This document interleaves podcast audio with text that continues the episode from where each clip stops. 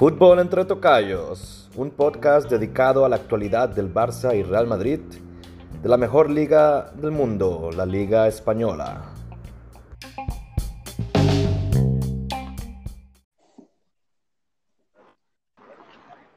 Bueno, buenas noches. Esto es Fútbol entre Tocayos. Eh, un episodio, una vez más, eh, con todos ustedes, con nuestra audiencia. Eh, vamos a tener un episodio donde vamos a hablar de muchas cosas y, vamos a ponernos bastante serios con las cosas que hay que hablar. Eh, una de ellas, donde quiero eh, tocar muy a fondo la situación que, que está en, en, estos momentos en, en, el Barcelona. Y bueno, hablar de todos esos resultados. Una charla un poco atípica de Champions con con resultados que nadie se esperaba. Eh, y bueno, vamos a darle eh, de entrada a, a, Mike, Avi y mi tocayo. Mike, ¿cómo estás? ¿Qué tal, Alan? ¿Cómo vas? ¿Qué, qué tal todo, Avi, Alan, eh, Alan, el tocayo de Alan? Eh, te faltó la parte, hoy va a ser un episodio bastante interesante y lo va a ser. Tenemos mucho de qué hablar el día de hoy.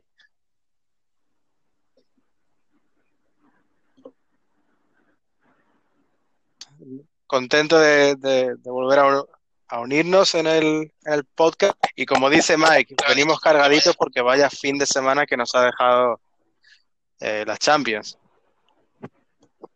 Hola muchachos, ¿cómo están? Hoy estamos con las energías cargadas, con los ánimos a tope y hablando de lo que más nos gusta, fútbol. Los que practican fútbol de verdad, verdad. Bueno, y vamos a empezar con analizando un poco lo que fue el encuentro del Paris Saint-Germain contra el Atalanta. Eh, el Paris Saint-Germain, donde daban a todo el mundo, lo daban como favorito, eh, empezó el partido atacando, recordando que uno de sus mejores jugadores, como es Mbappé, arrancó desde, la, desde el banquillo y, me, y Neymar eh, básicamente se, se, echó el equipo al hombro, ¿no? Sí, empezó a buscar eh, jugadas de gol. De hecho, en las primeras instancias en el encuentro, Neymar tuvo una, una pelota en el, contra, contra, en uno en uno contra el portero que saca fuera, pero Neymar lo sigue intentando, lo sigue intentando, y en una de esas eh, ataques del Atalanta en un corner, donde le queda un balón a a Palicic, un jugador que está a préstamo del Chelsea, marca con un zurdazo el primer gol y lo que se veía que, que el Paris Saint-Germain se iba a quedar otra vez nuevamente en cuartos de final a, en una Champions League. En el segundo tiempo, su técnico Tuchel pues decide poner eh, a uno de sus mejores jugadores como es Mbappé y empezó a desbordar por la banda izquierda, conectándose con Neymar. Y, no fue sino hasta básicamente el minuto 90 donde marca el empate el Paris Saint Germain y, bueno, y, y, hacía creer a los, a los parisinos que podían uh, resolver la, la, eliminatoria.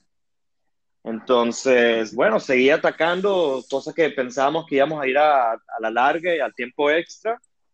Y al final termina metiendo un gol en extremes, un delantero eh, que básicamente es, es, último año en el Paris Saint-Germain, una asistencia genial de Neymar a Mbappé y Mbappé que se la da el delantero para que marque el 2 a 1 en el último minuto del encuentro, un, digamos, un resultado que todo el mundo esperaba, pero que no se imaginaba como se había marcado el encuentro cuando se adelantó el, el Atalanta. Bueno, Mike, ¿qué te parece? ¿Cómo viste ese encuentro? ¿Qué tal? Alan, nada más para confirmar, ¿se me escucha bien? Sí, perfecto. Perfecto. Sí, sí. Perfecto. Gracias, Alan. Tocayo también. Eh, bueno, para agregar sobre este partido, eh, esperaba que el París al principio fuera a ganar con más soltura, más fácil al Atalanta y, y vimos que no fue así. Eso fue como un antes de lo que nos iba a esperar lo que era el resto de los partidos, que ya los hablaremos más adelante pero increíble esto de que iba ganando el Atalanta, era un partido que el, el PSG, vamos a decirlo, Neymar no votó solo una, votó como tres, o sea, tenía la brújula totalmente perdida. Y eso, bueno, luego el Atalanta lo aprovechó con el gol de Mario eh, Pasalic. Y bueno, aquí el técnico del PSG sí supo hacer los cambios. Lástima que se lesionó Keylor, pero eso ya sería otro tema pero sí supo hacer los cambios, cambios ofensivos. El primero, el más importante, como ha dicho Alan, que Mbappé, que lo metió y fue un cambio revulsivo para el equipo. Y bueno, al final metió, no se rindieron y al final metieron los últimos goles en los últimos suspiros del partido. Eh, y así ganó, todavía manteniendo las aspiraciones vivas el PSG, que ha hecho, ha hecho una inversión muy alta de jugadores para luchar por la competición. Pero yo les digo y les adelanto, no le va a ser suficiente para el partido que le queda, para el partido siguiente. A ver, ¿estás con nosotros? Sí, aquí estamos. Eh, pues sí, eh, añadir poco más de lo que se viene haciendo, un partido que, que de primera pues parecía que se le iba a complicar al PSG. Eh, muchos destellos de Neymar eh, sin poder concretar en, gol. Sí es verdad que durante la primera parte, incluso durante la segunda, Neymar tuvo ocasiones y dejó muchos momentos buenos, pero poco más eh, que eso, que ocasiones.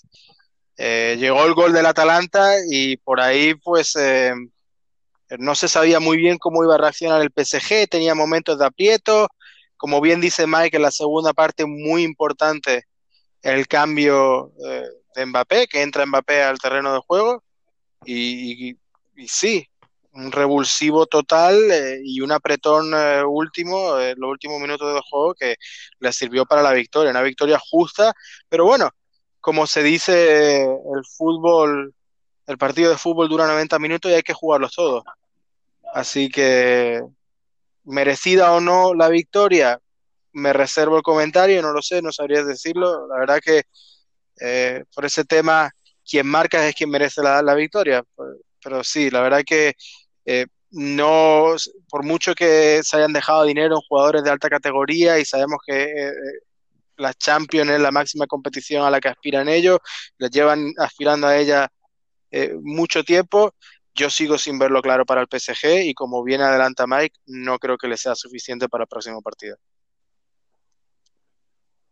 A mí, por contra, muchachos, me gustó el partido. Eh, creo que lo ganó el que más lo buscó. Eh, ciertamente empezó con un, tanto en contra de Paris Saint pero siempre fue a remorque y fue, y fue, y fue. Y bien sabemos, lo saben los madridistas, los del Atlético de Madrid también lo saben. Los minutos añadidos también son parte del juego entonces, nada, lo buscó, lo buscó y lo consiguió. Este, Neymar tuvo dos caras, esa es mi apreciación. Como, como líder, pidió el balón, bajó a buscarlo en medio campo, dio pases, armó, se, se a todo aquel que quiso, hasta 16 regates eh, concretados tuvo pero de cara a la definición como delantero estuvo mal, no tenía brújula, como dijo nuestro compañero Mike, pero bueno, me gustó el partido, de verdad que tensión, emoción hasta el último minuto, y estos son los, partidos que uno quiere ver en estas instancias. Bueno, sí, yo creo que yo creo que fue justo vencedor. Yo no sé si Avi o Mike lo vieron así, pero yo creo que fue un justo vencedor porque es el, el equipo que siempre estuvo buscando a la, portería del rival. El, el, Atalanta tuvo uno que otro destello de, de contras contra el Paris Saint-Germain, pero el Paris Saint-Germain tenía una defensa más o menos estable, ¿no? Sólida. Eh, el fútbol no es de merecimientos, el fútbol es el que mete los goles. Y si el Atalanta hubiera sabido aguantar y no se hubieran eh, caído, que ya pasó en otros partidos, ya hablaremos de eso, pudo haberse llevado el partido y probablemente no se lo hubiera merecido, pero bueno, al final el que mete los goles se los lleva y muy bien por el PSG de querer insistir hasta el puro final. Eso es lo que los hace unos verdaderos ganadores. Sí, sí yo creo que el fútbol hoy en día el fútbol no es justo a veces, ¿no? Y, lo hablamos, y vamos a hablar un poco después de, de la terminada revisión de este encuentro, de lo que pasó el día de ayer con el City, pero, pero para que Avi, si quiere terminar con, con su análisis. Eh, no, o sea, respecto, respecto al PSG, pues sí, o sea, lo digo con, lo digo como Mike, o sea, eso es lo que tiene el fútbol, ¿ok? El fútbol se gana o se pierde. Gana el que marca más goles y pierde el que no marca. El, el Atalanta hizo lo que pudo, ¿ok? Y el PSG hizo lo que el Atleti no pudo hacer frente al Leipzig, que fue echarle garra hasta el final, ¿ok? Fue, eh, se le puso el partido en contra, encontró el empate 1-1 y hizo justo lo contrario de lo que el Atlético Madrid hizo frente al Leipzig, en vez de encerrarse y buscar una prórroga, fue hasta el final y tuvo esa suerte de marcar en eh, básicamente en los últimos minutos del partido. Así que por eso sí, o sea, merecía la victoria, obviamente. Bueno, justamente hablas del Atlético Madrid y me gustaría hablar ah, y analizar lo que pasó en ese encuentro contra el Leipzig. Yo sé que tú tienes mucho, muchos comentarios que decir el día de hoy y, lo siento si voy a ser también un poco duro con a, los, a los cholistas, ¿no? Y el Atlético es verdad que es un equipo que no, no sabe cómo ir de favorito en un encuentro y les va, y les va mejor cuando van de menos favorito o, o, inclusive le dan el completo favoritismo al equipo contrario, como pasó por ejemplo contra el Liverpool, ¿no? Me parece que la, la, alineación del, del, Cholo Simeone me parece un poco eh, conservador en el primer tiempo, donde se deja en el banquillo 120 eh, millones en, en, la banca, ¿no? Que es de Joao Félix. Entiendo que es un chaval, que es joven, que no tiene experiencia. Eso todo es muy válido y, también capaz, también es un punto válido decir que se lo dejó para revulsivo en la segunda mitad, que al finalmente se, se, notó su cambio cuando entró en la segunda mitad, donde hizo el revulsivo, cometió, hizo que le convirtieran el penal y muy, eh, muy bien que lo tomó las, las, las ganas de, chutar ese penalti y lo consiguió, ¿no? Pero me parece que el, Cholo no puede salir en una cuartos de final a ver qué pasa la primera mitad y, ir con un 0-0 al, al término de la primera parte. Me parece que el Cholo sabiendo que, que, tiene un equipo muy superior a lo que es eh, el Leipzig, que venía sin su mejor jugador, que es uh, Timo Werner. Entonces me parece que el Cholo podía haber hecho más. Y es verdad que cuando empatan el encuentro, el Atlético Madrid se tuvo que ir todavía más arriba del, rival, como hizo, por ejemplo, el Paris Saint-Germain, y que remarcas muy bien en ese, en ese comentario. Entonces, con permiso de Mike y de mi tocayo, creo que Avi sea la, la, persona que pueda analizar un poco más a fondo y diga sus primeros comentarios en, en, este análisis. Gracias, Alan. Pues mira, yo creo que voy a dar la sorpresa a más de uno. No sé ni por dónde empezar, o sea, yo terminó el partido, eh, estaba impotente, no tenía ni ganas de comentarlo. Yo tengo un grupo con mi padre y mi tío en el cual discutimos los partidos del Atlético de Madrid Ninguno de nosotros queríamos hablar de, la situación hasta que ya me enfrió un poco y dije las cosas claras. Este partido, mirando al Cholo, no hay por dónde defenderle. ¿Ok? De cara al partido había muchas cosas, por ejemplo, cuando vosotros decíais eh, el Atleti favorito, eh, los medios inclusive decían a la final, el esta es la Champions del Atlético de Madrid, el fútbol le debe una. Yo no caía en eso, a mí nunca me, me ha gustado caer en, en, esas tentaciones de dar favorito a nadie, menos al Atlético Madrid por historia, porque sabemos cómo, cómo nos la gastamos. Pero el planteamiento del Cholo ante el Leipzig es un planteamiento rácano y no tiene otra palabra.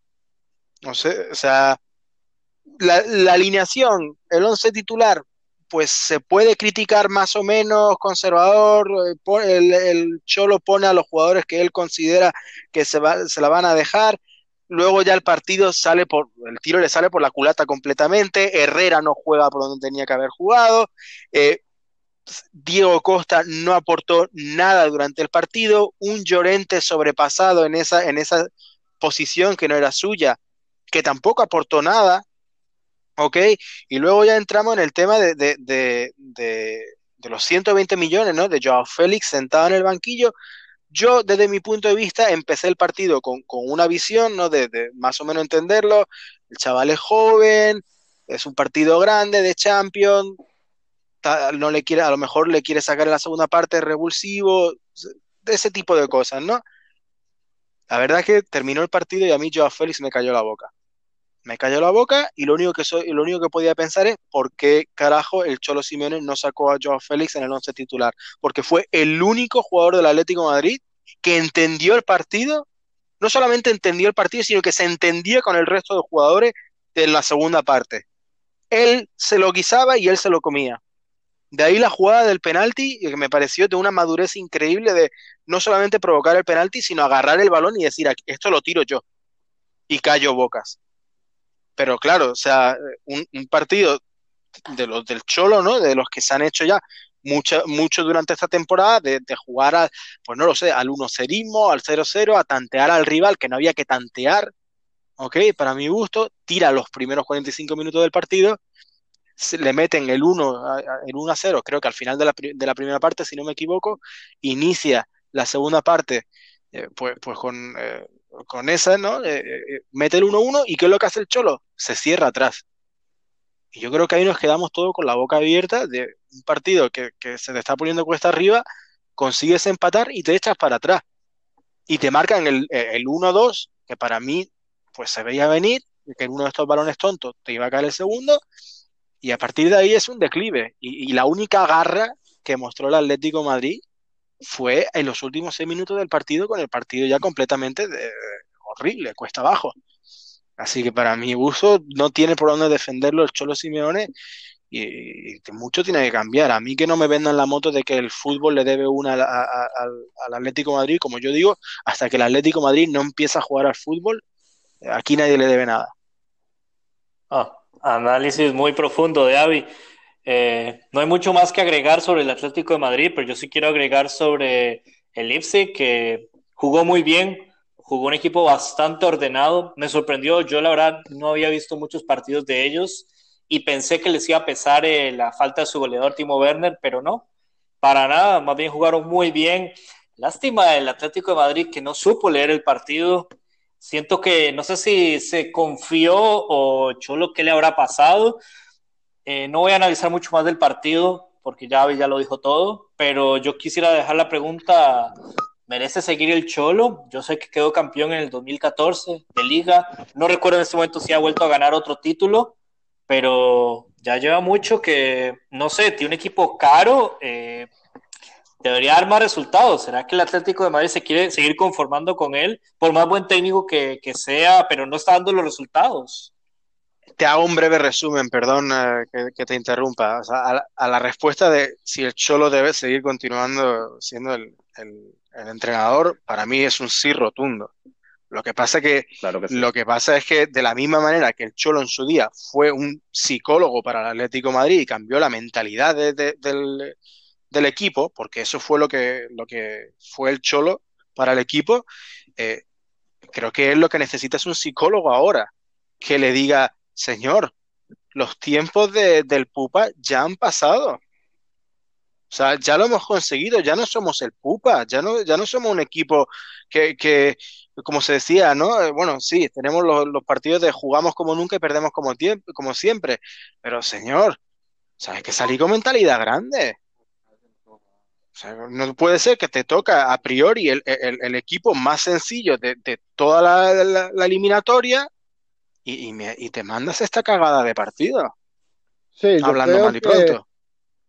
Yo creo que el Cholo, un poco en la misma línea de lo que dice Avi, tiene que refrescar su libreta eh, de fútbol. Ya lo que le funcionó antes, ya no está funcionando ahorita tiene que refrescar. Eh, se hablaba mucho desde los medios del Madrid, del Atlético de Madrid, se hablaba mucho de que tenían ganas de despedir a los grandes a, al Monoburgo, tenían ganas de darle la satisfacción a, a sus seguidores, a sus fans, pero eso fue lo que le faltó en el partido, le faltó ganas.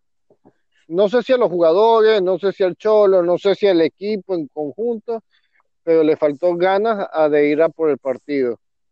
La verdad que es una pena porque el rival juega, lo sabemos, y jugó ordenado y en bloque, y, ningún partido en esta instancia es fácil. Pero apostábamos, creo que todos en este plató apostábamos a por el Atlético de Madrid y nos quedamos con las manos vacías.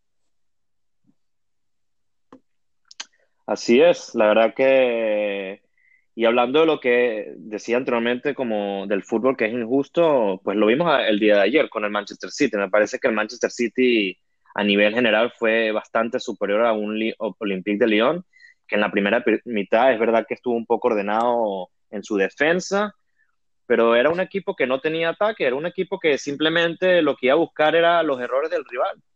Y como decía Guardiola después del encuentro, en, una Champions League no se puede cometer errores porque al final los, los terminas pagando caro. Y eso fue lo que pasó en el encuentro del día de ayer. Vamos a ver, en la primera mitad es verdad que el City tampoco es que tenga muchas oportunidades de gol en la primera mitad, pero lo intentaba y tenía un eh, Kevin De Bruyne que, que hacía todo en el, en el, equipo. Y en un, en un saque del, del, del portero, donde hay un, un, poco que le ganan las espaldas a la defensa, también un poco el, Ederson tuvo un eh, juego horrible, no sé qué estaba haciendo cuando salió tanto del área se la, se la colocaron, metieron el primer gol. El segundo tiempo, el City empezó a buscar más el encuentro y los del Lyon se encerraron completamente atrás. Parecía un equipo de Mourinho jugando el autobús completo en el área, ¿no? Y, y tanto que lo buscó, tanto lo buscó en una genialidad, en una jugada que trianguló con Gabriel Jesús y Kevin De Bruyne, metieron un golazo y, y, todo el mundo pensaba que iba a pasar máximamente lo mismo que pasó en ese encuentro del Paris Saint Germain contra el Atalanta, ¿no? De que después de ese empate el, el City se venía más arriba y, y, marcaba ese segundo gol. Y en una jugada que no sé si llamarlo un poco dudosa, por un posible fuera de juego, inclusive capaz una falta que le hacen al aporte, pero indistintamente otra, una contra donde entra su delantero de Dembélé de la banca y marcan el segundo. Y aún así el City seguía atacando y Raheem Sterling, que es un jugador excelente, que tuvo un, encuentro también muy positivo, falla una pelota a pocos metros de la portería vacía, donde nadie se explica nada y se veían las imágenes de impotencia de Guardiola, ¿no? Eh, arrodillado en el campo. Y bueno, ya en, el, y en una de esos arriones del, del Olympique de Lyon, pues una contra cualquiera, donde también vuelve a cometer un error Ederson, y ya marcan el 3 a 1 definitivo en el encuentro donde el Olympique de Lyon pasa a la semifinal. No sé si ustedes vieron una lectura distinta, pero me parece que el fútbol del día de ayer fue bastante injusto con el Manchester Bueno, Alan, eh, en mi caso es todo lo contrario y vamos, yo creo que no estoy nada de acuerdo contigo sobre ser tan cruel en mi caso, pero ya... Pero bueno, voy a empezar mi comentario con respecto al partido. Creo que en este caso el técnico de Lyon fue más inteligente que Guardiola, que decimos que Guardiola, un excelente técnico, uno de los mejores del mundo, revolucionó el Barcelona. El equipo del Olympique le estudió bien al City y lo anuló, lo tuvo anulado. Por más que tenga la posición y todo, no encontró cómo llegarle. Los defensas estuvieron muy bien, taparon todo lo que tuvieron que tapar. Los únicos dos o tres errores que tuvo el Olympique Lyon en el partido fue en el gol de, de Brian, luego antes de eso hubo un tiro de Brian, que fue un error, que estaban más arriba, más a la marca, y cuando Raheem Sterling votó ese gol. El resto fue un partido muy inteligente. Y sí, es válido jugar a la defensiva y jugar al contraataque si tiene las posibilidades. ¿Qué iba a hacer Olympique? ¿Jugarle de tú a tú al, al City para que se, no sé, se hubiera comido ocho? No, hay que ser inteligente, hay que saber jugar al fútbol. Y sabes que el City, con la capacidad que tiene ofensiva, había que ser ordenado atrás, había que jugar, mantener el orden táctico, algo que el Atalanta no hizo y por eso perdió. Y bueno, este, justo merecedor, justo ganador, el fútbol otra vez no es, no es el que más tiene la pelota, no es el que más llega, que al final, no es que el primer tiempo tuvo dos tiros el, el Olympique y tres el City. No es que tuvo mucho más tiros, solo tuvo más posesión, pero eso no dice nada. Pues sí, yo en este, en este partido no puedo decir que se hable de injusticia o no. Eh, un 1-3 no me parece cuestión de justo o injusto, me parece justísimo. Ah, y sí, eh, el, el Olympique de Lyon planteó el partido que tenía que plantear. O sea, un, partido donde tú no vas de favorito, donde tienes un, equipo enfrente que técnicamente es superior en casi todos los aspectos. Eh, planteó un partido eh, duro al aguante, a buscar los errores, sólido, obviamente, como dice Mike, y eso, pues, le, pasó factura al City con ese gol en el minuto 23 de, Cornet. Eh, y, ahí yo creo que descompuso todo el planteamiento de Guardiola, creo yo. O sea, llegó al uno, llegó a, la segunda parte con un 1-0, eh, eh, bastante sólido el equipo. llega el, el, gol del City tras, tras, el inicio de la segunda parte y, y luego pues Dembélé se vuelve a aprovechar de un error de la defensa del City, marca el 1-2 y luego él mismo marca el 1-3 y sentencia el partido. Pero como dijo Mike, o sea, aquí la cuestión es en el planteamiento y, lo bien que lo hizo el Lyon, de, saber aguantar a un equipo bastante superior al tuyo y, encontrar los errores. Ese fue el juego del Lyon, lo hizo bien y salió ganando la planificación del, técnico del León lo debió de haber hablado muchísimo con sus muchachos, porque cada vez que el León salía, salía con la, con, con la misma jugada. Eh, golpeo largo el delantero. En, en el primer gol, eh, golpeo largo el delantero, el delantero controla bien el balón, eh, el defensa, sin embargo, mágicamente con la con la punta del botín le toca el balón, pero ya estaba vendido el, arquero, ya estaba vendido una defensa tan adelantada. la defensa del Manchester City estuvo todo el partido eh, sobre el hemisferio del campo. Eh, el segundo gol, eh, importante, consiguen el empate el City en el minuto 69, 70. ¿Qué hizo el técnico del Lyon? Refrescó, hizo tres cambios entre el 70 y el 75. Cuatro minutos después del tercer cambio, en el 79, ya le dio la ventaja a su equipo. Porque metió piernas frescas, porque eso es lo que él buscaba. Una defensa adelantada, pases largos, rápidos, gasos, a unos delanteros que tienen velocidad. Mm, el VAR entró en juego, dice que no hubo falta, dice que no hubo posición adelantada, pero yo más allá de analizar si es o no falta la jugada, lo que quiero es hablar del planteamiento. Estaba estudiado. Y, bueno, le ganó la partida. Le ganó la partida y, y se ve que, que es un equipo que tiene su, su estilo, tiene su juego y no se la va a poner fácil a nadie. Es lo que me parece a mí. Yo creo, para agregar, que también el City menospreció el Olympique, como terminó séptimo en la Liga Francesa, que ni se terminó, un equipo que venía sin ritmo, pues aprovecharon. Dijeron, ah, no, esto lo ganamos. No hizo ni cambios al final, solo dos cambios. Sí. Ah, quería acotar sobre la que falla Sterling, que hablaste al principio, introduciste, Haaland. Este, lo increíble es que era más fácil meterla que fallarla. Era más fácil meterla que fallarla. Bueno, que ese es el fútbol, ¿no? Eh, es lo que hay. Y bueno, yo creo que uno de los temas que más quería tocar el día de hoy se viene a continuación.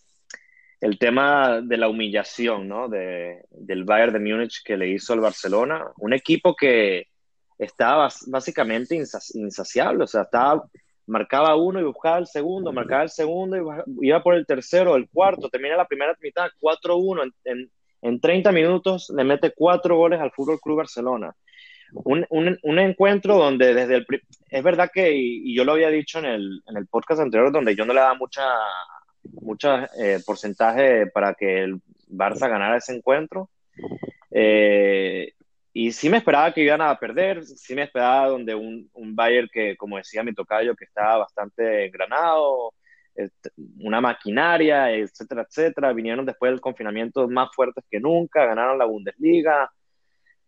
Pero jamás en la vida me hubiera imaginado que hubiera sido una goleada tan eh, humillante como la que le pasó al Barcelona. empieza el encuentro donde se adelanta en el minuto 3 eh, el, el, Bayern de Múnich. Luego, en unos pequeños destellos de Messi, un balón en el poste y luego una, una jugada para que da el pase a la muerte Jordi Alba y termina en autogol de Alaba. Y con el 1 al 1 me había esperanzado, no les voy a mentir que no. Me había esperanzado porque dije, bueno, con el 1 al 1 encuentro reseteado, el Barça se va a ordenar más atrás, vamos para adelante. Y la verdad que la defensa ha sido un desastre, un desastre completamente, una defensa donde Piqué no llegaba, Lenglet parecía cansado, Sergi Roberto y Semedo regalaron balones Cordoquier. El Stegen, que normalmente es el jugador más uh, que se destaca más en los, en los, encuentros donde le atacan tanto al Barcelona, el Stegen también estaba mal. Se empezaban a tocar el balón desde el área porque pensaban que podían sacar el balón desde atrás a un Bayern que le estaba presionando desde el principio del encuentro. Y, lo, y el Bayern, pues, pues eran unos aviones que nos, desbordaban por todas las bandas. La, banda de, Semedo, ahí estaba Alfonso Davis, corría, hizo una jugada también en el, en el segundo tiempo que emulaba un poco lo que hacía Messi anteriormente. La verdad es que el Barça jugó fatal. Setién, yo no sé dónde estaba en el banco. No sé si había leído algo en el encuentro. En, en la segunda mitad, donde ya empieza con 4 a 1, saca a, a Grisman para ver si hacía algo pero es que no, no habían ideas. Suárez no corrió, se veía que estaba flojo. Y, antes de que ustedes empiecen a comentar qué les pareció el encuentro, yo sé qué les parece a ustedes, no tengo ni, ni, ni, que realmente pensar lo que van a decir.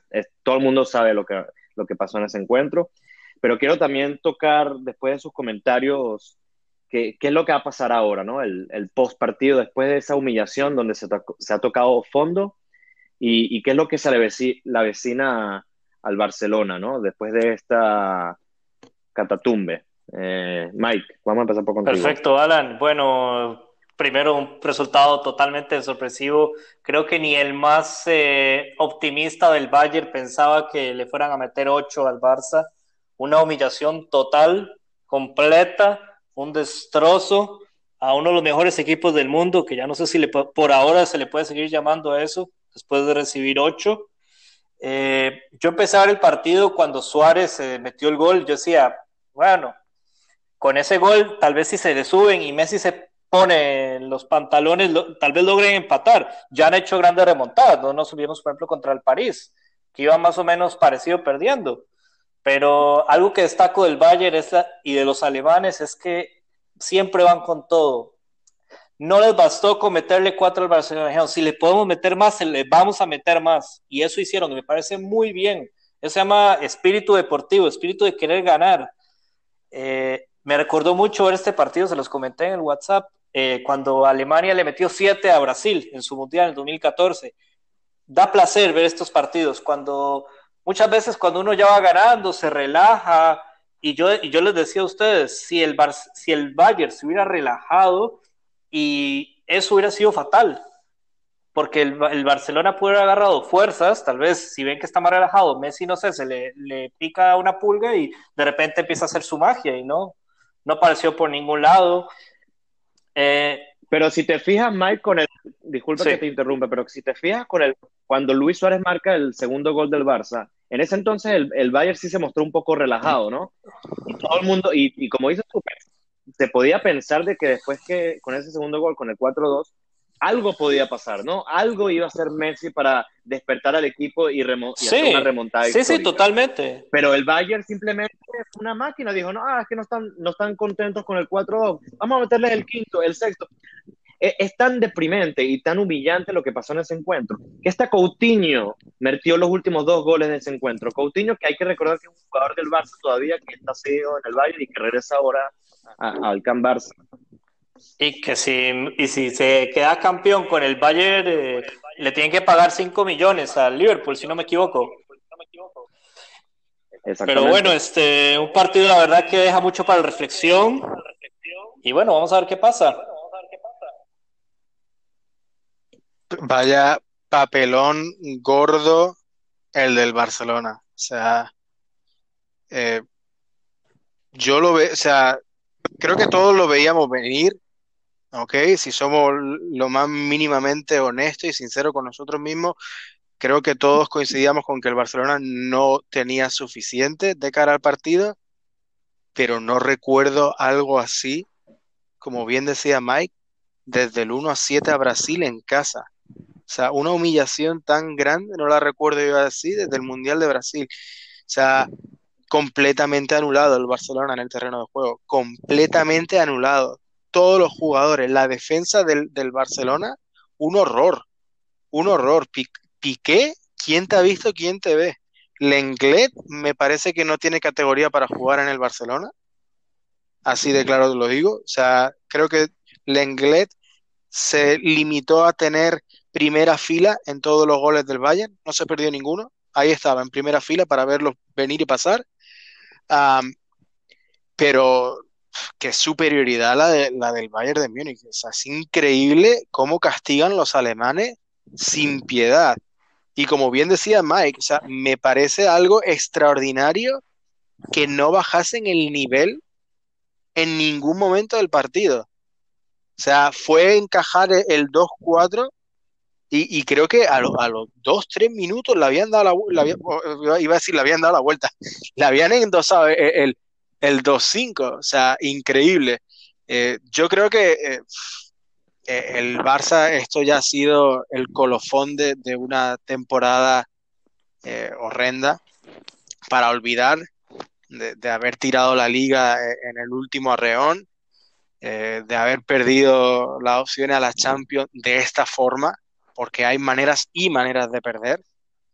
Y, de, toca un momento de reflexión y, y, yo creo que lo que le espera al Barcelona ahora es duro, ¿eh? es durísimo, porque yo creo que el Barcelona ahora mismo no hay nadie intocable, o por lo menos así debería ser la mentalidad, de que nadie en el Barcelona hoy por hoy es intocable. Y el primer paso es acabar con las vacas sagradas del Barcelona. Y eso es algo que yo llevo diciendo, ya me habré escuchado en podcasts anteriores, hay muchas vacas sagradas en el Barcelona que mandan mucho y aportan poco y se tienen que ir. Que se tiene que hacer un lavado brutal quiero que mi tocayo rápidamente comente sobre eso, que se agarrotije un poco de su felicidad madridista, esa humillación, y quiero hablar exactamente quiero hablar mucho de eso. Bueno, este, rápidamente no va a ser, pido unos minutos para analizar unas cosas que... Concedidos. Este, yo, yo no quiero hacer leña del árbol caído, ya sabemos que la derrota fue abultada, más, pudo ser más goles, quizás alguno menos, pero fue abultadísimo. Este, pero quiero analizar que el Barcelona, este equipo le daba para ganar una que otra liga contra un Madrid que el año pasado fue inoperante, el año ante, anterior había iba, jugaba la Champions, ganaba 3-0 y venía y perdía contra el Málaga. O sea, tenía focalizado el torneo al, que se dedicaba. Esos, esas dos últimas ligas las ganó el Barça y porque tenía equipo para ganarla sin competencia alguna. Pero obviamente es una plantilla muy avejentada. Este, por otro lado, eh, no, se, no se extrañen que una hegemonía del Bayern Múnich venga de ahora en adelante porque vemos que es una plantilla equilibrada con tan solo 100 millones, hecha con tan solo 100 millones. Se, me escucha bien porque siento que hay como que un, un feedback. Sí, alguien está en speaker. no, no, te escucho, te escuchamos. Hay, hay delay, sí. Este, mm, bueno, al Barça le tocaría una reestructuración, pero yo no quiero que se engañen. Ajá no quiero que se engañen los catalanes, o sea, el, digo, la directiva, el equipo no debe engañar a sus fanáticos. El año que viene no van a poder competir eh, por la Champions. Hay por lo menos cuatro equipos más fuertes que el Barça y que el Madrid en estos momentos, además. Liverpool, eh, el Bayern, el Paris Saint Germain, el City, son equipos que están mucho más fuertes. El año que viene no van a poder pelear por los tres torneos, porque no están en condiciones. Este, y bueno, hay que cambiar muchas vacas sagradas, sí, hay que pensar en un proyecto mejor. No se puede fichar por fichar. ¿Qué quiero decir con esto? Fichan a Coutinho con 150 millones, mucho más de que la plantilla titular que salió ayer del Bayern Múnich, y no le hayan hueco. Fichan a 120 millones a Griezmann y no le hayan hueco, no le hayan posición. Ha estado una temporada con sus peores números y alternando titularidades con banca. Entonces, hay que hacer las cosas. El, próximo proyecto tiene que ser bien pensado. Eh, eso es lo que quería agregar. Quizás quería agregar algunas cosas más, pero con el, con el delay me, he perdido un poco. Te doy el pase a ti. A ver, eh, hay cosas que hay que, que se tienen que hacer y, y bueno, quiero analizar un poco de las palabras que dijo Piqué al final del encuentro donde dice que, como opinan, creo que yo creo que casi todos los catalanes, donde hay que hacer cambios y cambios desde arriba, de arriba abajo, ¿no? Eh, y creo que como que le lanzó un mensaje a Bartomeu, ¿no? Y donde él mismo incluso se dice que si hay que traer sangre nueva, pues él mismo ofrece y, y él mismo también se va, pues se echa a su lado y, y se va. Yo creo que hay que hay, hay tres únicos jugadores donde no, donde los puedo dejar en, el equipo para la temporada que viene. Uno de ellos es Ter Stegen, que me parece que debe ser el próximo capitán del, del, equipo. El segundo es eh, De Jong, Frankie De Jong, un jugador joven que si realmente lo ponen en la posición donde tiene que jugar, donde va con el Ajax, puede dar muchísimo más de lo que dio esta temporada. Y el otro es Messi eh, con un signo de interrogación, y lo digo así. Eh, se, se, ha escuchado muchos rumores desde, creo que desde, enero, donde el Inter de Milán estaba interesado en fichar a, Messi. Ahora se dice que recientemente el Manchester City también está interesado a ver si puede convencer a Lionel Messi para que se vaya a la, Premier League. Si el Barça puede sacar dinero de Messi, y lo digo acá en el podcast, el Barça tiene que plantearse la venta de Messi porque con ese dinero se puede reestructurar un equipo. Un equipo que no va a poder hacer mucha reestructuración el, en, este, esta nueva temporada, porque hay que recordar con, con el COVID no se van a poder hacer ninguna altas transferencias como se ha habido en, en años anteriores. Entonces, una cosa con Messi es, Messi tiene que tener una conversación con el presidente y decir, en el caso que el presidente no vaya a renunciar, que lo dudo mucho, le queda menos de un año de candidatura, así que dudo mucho que Bartomeo tenga los huevos de decir hasta aquí y me voy. Entonces, Messi tiene que, tiene que hablar con Messi y preguntarle simplemente y, ser honesto, ¿no? Con, uno mismo, decir, ¿te sientes preparado para la temporada que viene? ¿Te sientes preparado donde la temporada que viene es muy probable una temporada de transición, donde seguramente no van a haber ningún título? Y poder liderar un equipo un poco más joven, porque hay que recordar que vienen eh, eh, jugadores jóvenes para la temporada que viene, donde ya se acaban de, de incorporar a, los entrenamientos para una temporada, como es Pedri, como es Trincao. Hay que, tenemos a, Ricky Puig, Ansu Fati. Me parece que se debería subir al primer equipo a jugadores de la plantilla B como Conrad de la Fuente, como Monchu, y de las vacas sagradas, pues no me quedo con ninguna, excepto, bueno, Messi, como acabo de hablar, ¿no? Suárez, hasta aquí llegó, muchas gracias por todo lo que diste, pero hasta aquí llegaste. Jordi Alba fuera, Piqué fuera, Busquets fuera, Sergi Roberto fuera, aunque no lo considero como una vaca sagrada, igual ya tiene bastante tiempo en el, en, el equipo. Yo, yo sacaría a todo el equipo de los que hay, la verdad porque ni, es que ninguno mostró nada este año. Todos estaban caminando todo el tiempo por el campo, nadie buscaba poder hacer algo. Cuando cada vez siempre estaban capa caída, es que lo vimos, lo vemos desde, desde dos temporadas atrás, con la eliminación en Roma, con la eliminación en Liverpool. Es verdad, todo el mundo culpa a Messi que no hace nada en los, en los encuentros importantes, pero es que Messi no puede hacer todo un equipo. Messi no es un Michael Jordan donde juega nada donde son cinco jugadores en una cancha y uno sí puede hacer cosas interesantes o, importantes y llevar la batuta en el equipo. En el fútbol no, no, no, no, no es así. En el fútbol es un fútbol de equipo, de jugadores jugando en equipo. Y si Messi no está, tiene que estar otros jugadores para poderlo acompañar en el ataque, para crear eh, situaciones de peligro.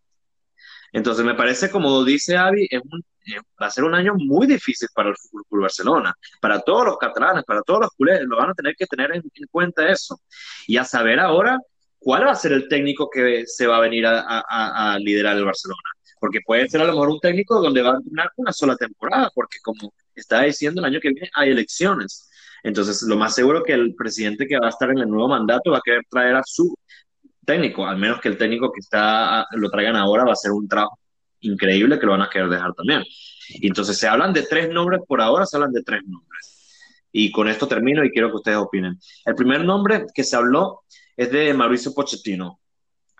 El técnico lo estaban siguiendo desde, supuestamente desde enero. Un técnico que divide mucho a, la directiva, donde mitad están a favor porque el presidente Bartomeu lo conoce bien, sus hijas van al mismo colegio, tienen contacto, etcétera, etcétera. El segundo es Ronald Koeman, que es actualmente entrenador de la selección holandesa. Y el tercero, pues, subir al, técnico del Barça que es uh, pimienta para dirigir al primer equipo, porque bueno, ya conoce más o menos a los jugadores, conoce también a, la, a, los chavales del, del, del, Barça B. Sinceramente, no tengo realmente ninguna preferencia en estos momentos eh, a quién podríamos eh, traer. Me llama la atención un poco de Mauricio Pochettino porque tiene su pasado anticatalán, anti, anticulé, mejor dicho.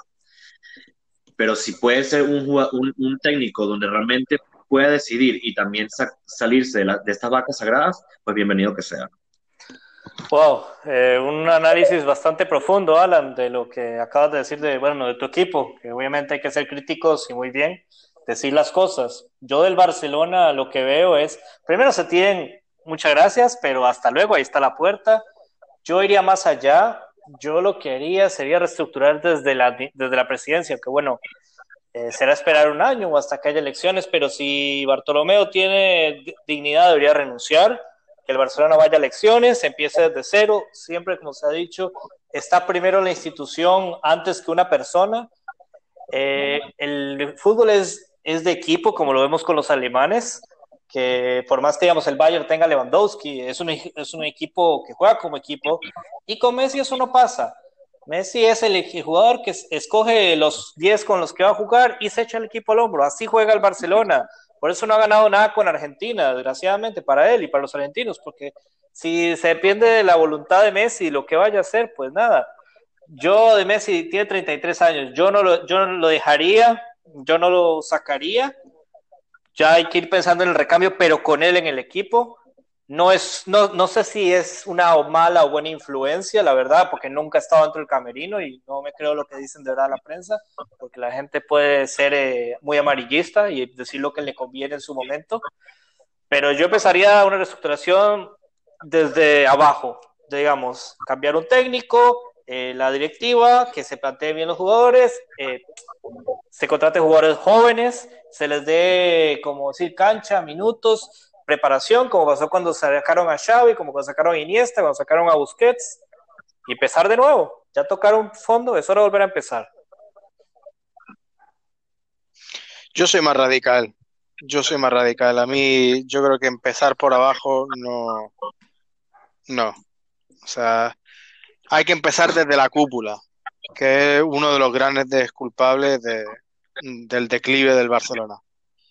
Como bien dice Alan, dudo mucho de que dimita. Creo recordar que ha convocado una junta extraordinaria para mañana, si no me equivoco. Vamos a ver qué es lo que ocurre. Ah, pero sí, como adelanta el, diario Sport, no se pueden convocar nuevas elecciones si no dimite Bartomeu, cosa que no lo veo. Pero Bartomeu para mí es el primero que considero que se tiene que ir. A partir de ahí, un técnico con carácter, yo creo que al Barcelona no le vale cualquier técnico, ¿ok?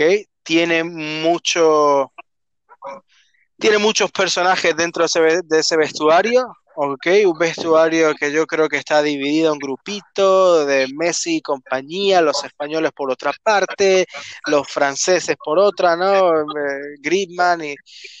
ah, todo eso tiene que acabar. Y se tienen que ir muchas personas. De los tres que suenan hoy en día, ¿no? De, de Pochettino, Kuman eh, y, García Pimienta. Bueno, yo para mí García Pimienta lo, lo, lo descarto completamente. Yo creo que sería suicidio deportivo ponerle tanta presión a, a- a él. Eh, a mí el que me suena más interesante a lo mejor por el carácter es Kuman, que por ahí puede manejar el, poderío de ciertos personajes de, ahí. Y ya lo digo, tiene que ser un, entrenador que, que se ponga y no le tiemble el pulso a la hora de decir cuento contigo y contigo no. Y puerta, puerta y a empezar. Y, a- y al barcelonismo y a los catalanes y a los culés les digo, señores, hay vida después de Messi. ¿Ok? Parece que no, pero estoy seguro de que hay vida después de Messi. Lo mismo que ha habido vida después de Cristiano Ronaldo para el Real Madrid. Dura, no lo mismo, pero mírale, o arrebataron una, una, una liga y ahí están. Y creo que planteó un fútbol mucho más atractivo y más efectivo que, que, que el del Barcelona en los últimos partidos. Hay que pensar en eso. Hay que pensar en que lo mismo sí hay vida después de Messi y ya está. Y hay mucha gente que ahora mismo le está te- tentando a Messi. Ya, lo, sa- ya salió Río Ferdinand con un comentario que le hizo, le hizo público a Messi y le dijo, señor, ¿de verdad te quieres quedar aquí y no ganas nada? O sea, yo creo que hay muchos muchos personajes dentro de- del Fútbol Club Barcelona que ahora mismo se están planteando seriamente su futuro y creo que Messi es el primero. Y sería muy ingenuo si no lo hiciese. Son tú, son, o sea, tienes 33 años, nadie duda del nivel de Messi, pero el fútbol es duro, ¿ok? Todo el mundo sabemos que, que te- a, a ciertas personas le quedan X años de fútbol. No digo que a Messi le queden pocos años de fútbol, pero ya es cuestión de empezar a mirar qué es lo que tiene, qué es lo que ocurre a tu alrededor, ¿ok? ¿Cuántos años de fútbol te quedan desde tu punto de vista y qué es lo que quieres hacer con ellos? Y hoy en día en el Barcelona, yo Se le pide, se le pide honradez a, a Bartomeu que renuncie, pero yo también creo que los jugadores aquí tienen la culpabilidad mayor, pienso yo. O sea, primero la plantilla más cara de Europa, la plantilla más cara de Europa. Messi cobra una pasta, ha renovado 11 veces su contrato en el, en el Barcelona. ¿Eso es amor propio por el club o qué?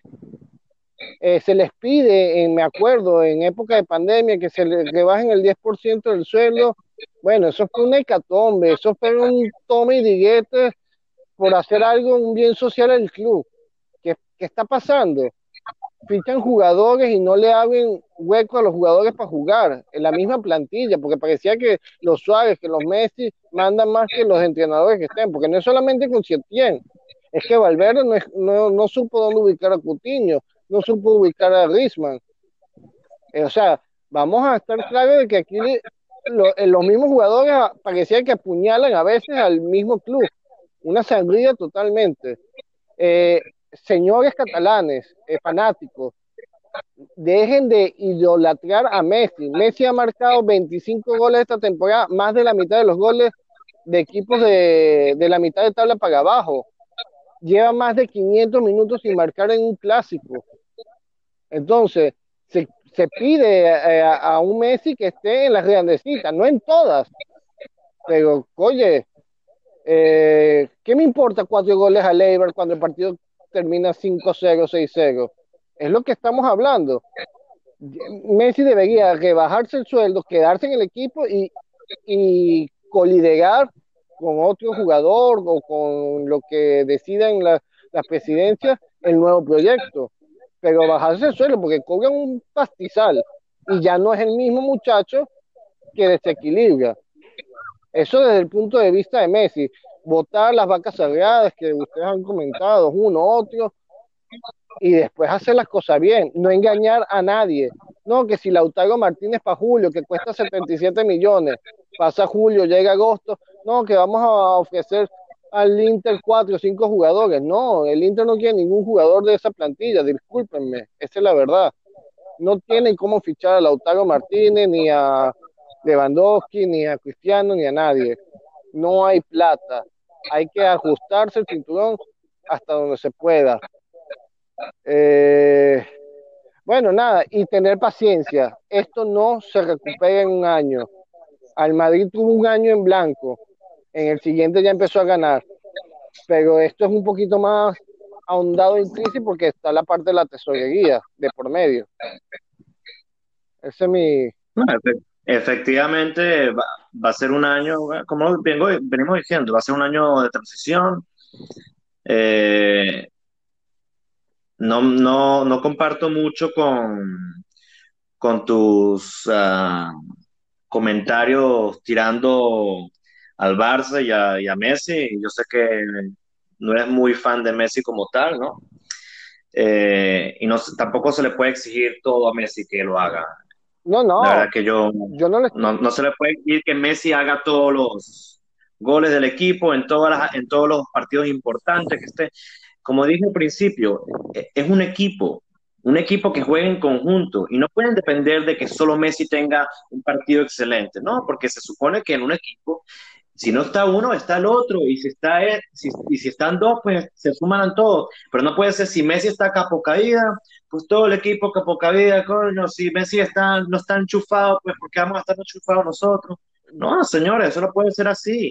Y como dice Avi, y respeto y comparto de igual manera, el Barcelona necesita un técnico con mano dura, un técnico que da igual si conoce o no conoce la, la, casa del Barça, un técnico que, que, tenga los huevos como hizo en su, entonces Guardiola y dijo, yo no quiero esto, yo no quiero a yo no quiero Ronaldinho, y a la puta calle. Voy más allá, y se acabó. Voy más allá, o sea, el, el, ejemplo de, el ejemplo de huevos en un técnico de, lo que yo recuerdo, ¿ok? Fue, o sea, sé que va, sé que va a sonar un poco eh, raro, ¿ok? Porque tuvo sus más y sus menos. Mourinho. Mourinho fue experto en cargarse vaca sagrada y, y, dar esa transición al Real Madrid. De, que había, había jugadores ahí que se le estaba acabando eh, su tiempo y él fue el, único que tuvo el coraje de, sentarlo. Y eso yo creo que es lo que está pidiendo el Barcelona ahora. No digo ni mucho menos Mourinho, ni, ni cosas como él, que después entró a, dividir al vestuario. Pero sí, o sea, alguien que no le tiemble el pulso cuando se trate de, de dejar sentado o directamente no contar con, con, con los jugadores. Y vamos, yo no salvaba ni la mitad de, la plantilla del Barcelona hoy por hoy.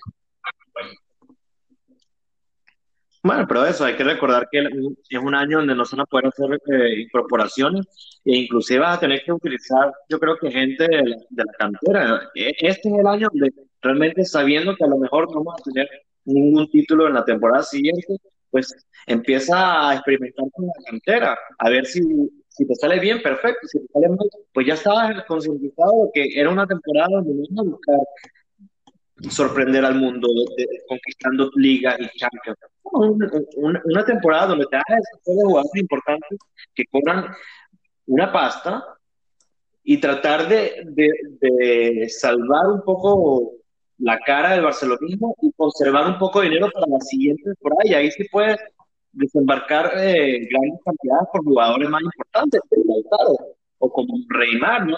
No, sé si ni siquiera Neymar no va a poder regresar a Barcelona. Pero es un año donde se tiene que eh, pensar que, que, hay que apostar por, por, los jugadores jóvenes en esta nueva temporada. Pues sí, es eh, complicado para el Barcelona, pero bueno, tendrían que, como ustedes dicen, yo estoy concuerdo con eso, no sé si lo mencioné anteriormente, un técnico con mano dura, que sepa elegir a los jugadores, que voten a media plantilla, como dicen ustedes, y que elijan un proyecto nuevo. Y como dicen, los catalanes van a tener que aguantar palo un año de no ganar nada, como le pasó al Madrid el año pasado. Y ojo, para volver un poco a la Champions, ahora el Bayern es el, está obligado a ganar la, la Champions. O sea, es el único favorito para mí. Yo lo Eh, veo pues, yo, yo vería muy difícil que no se la llevase. O sea, viendo el despliegue de juego que, que dejó el, el otro día, me extrañaría muchísimo que, que no se la llevase. O sea, yo ahora mismo no veo otro favorito para la Champions. Bueno, no me sorprendería ver una final de la Champions entre el Leipzig y el Olympique de Lyon. Me- me esta Champions me recuerda mucho a la Champions de ese entonces donde justamente Mourinho, ¿no? La, gana con el Oporto contra el Mónaco de, Francia. Una Champions súper atípica donde fueron eh, equipos donde nadie, realmente daba un medio por ellos. La verdad es que me gustaría ver una final del Paris Saint-Germain contra el Bayern de Múnich. Sería una final bastante atractiva, pero dado los resultados que hemos visto en estos cuartos y octavos de final, pues no, des- no descarten ninguna locura aquí, ¿no? No, no se puede descartar. Si el Olympique le juega al Bayern a como le jugó al Manchester City y no, y no se atemoriza, le puede sacar el partido también, pero seamos muy honestos, lo dudo mucho. Eso lo va a ganar el Bayern. Y el Bayern tiene la presión, goleó al Chelsea, destrozó al Barcelona. Si no queda campeón de la Champions, es un fracaso. Pues sí, sería duro. Sería duro para el, para el Bayern de Múnich no llevarse la Champions. Eh, yo no creo, voy a adelantar un poquito, yo no creo que el, el, el Olympique de Lyon le vaya a plantar cara. O sea, yo creo que hasta aquí hemos llegado. Eh, de merecer, de, pa- para contar eh, las a- las Champions del, del Olympique de Lyon esta temporada, ok, que ha dejado buenas sensaciones, buenos momentos, pero, o sea, yo creo que el Bayern de Múnich jugó frente al Barcelona en todo tipo de escenarios. Desde un Barcelona encerrado, desde un Barcelona que le jugaba de tú a tú, y frente a todo este escenario, el Bayern de Múnich supo, supo reaccionar bien. Y además, no, no solamente bien, sobrado. Entonces, yo creo que no se me ocurre una, una estrategia ahora, salvo poner a los 11 jugadores en el área pequeña para parar al Bayern de Múnich ahora mismo. ¿Te aventuras con un resultado, David? El Bayern Olympique de Lyon, Sí. Uf. 4-0. El Olympique. y después apagan la PlayStation. no, no, no, no. Tiran el mando Para el Bayern de. Múnich, yo creo que yo creo que van a van a ganar sobrados, creo yo. ¿eh? Oye, está difícil. Yo no me atrevo a decir un resultado. Es más, me voy a aventurar. Creo que el Olympique, si juega igual como contra jugó contra el City, gana 2-1. Pero si se caen Bueno, uno o ah, dos minutos, el Valle le mete 5. Aquí queda grabado en el podcast, Mike. Pero ojo, Quedarás retratado si, si, si no pasa eso. pero si el Olympique se cae al menos 2-3 minutos, o sea, pierde el orden defensivo y en la táctica, el Valle le mete 5. Así, para que quede guardado luego la justificante. Y el Leipzig, el PSG, No, no, no, no. el 2-1 o 5-0. Yo- Mójate, Mike, mójate. no, yo ya dije las dos posibilidades. Así después tengo. No, hombre, no, de cabeza a la piscina, no puedes tocar los dos bandos. 2-1, 5-0, que quede grabado aquí. Bueno, 2 a 1 gana el Olympique. Ahí queda. Y el otro, ¿cuánto sería? PSG, uff, qué difícil también. No se han ido a tiempo extra y penales en esta Champions. Vea, yo me voy a mojar, eh, aunque no juegue Keylor, va a ganar el PSG 1-0.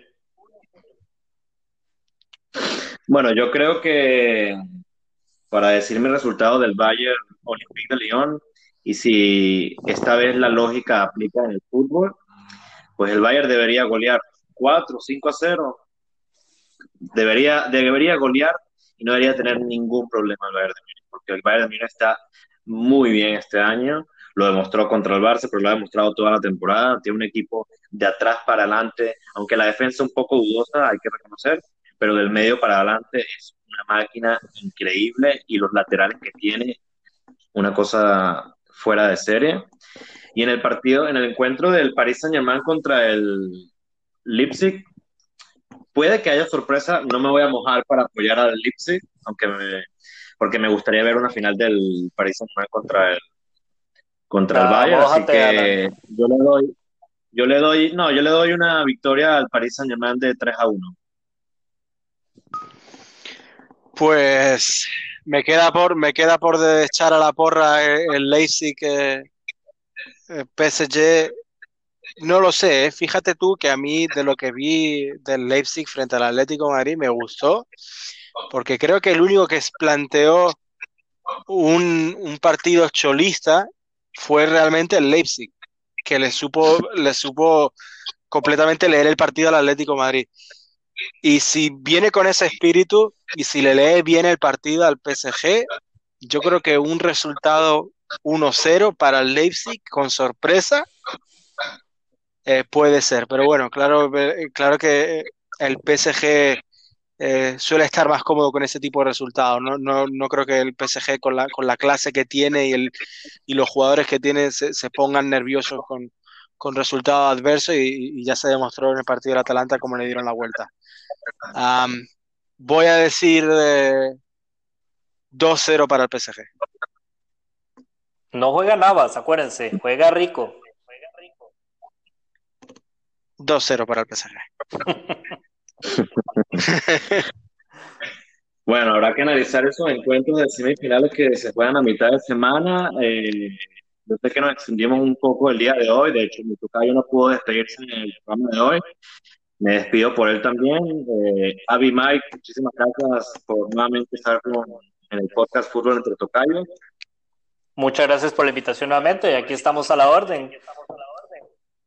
A ti, Alan, encantado. La verdad que venía con ganas a este podcast de hoy porque había mucho, mucho que dar. Y ya te digo, se pone la Champions muy interesante y, y con ganas de ver qué es lo que ocurre.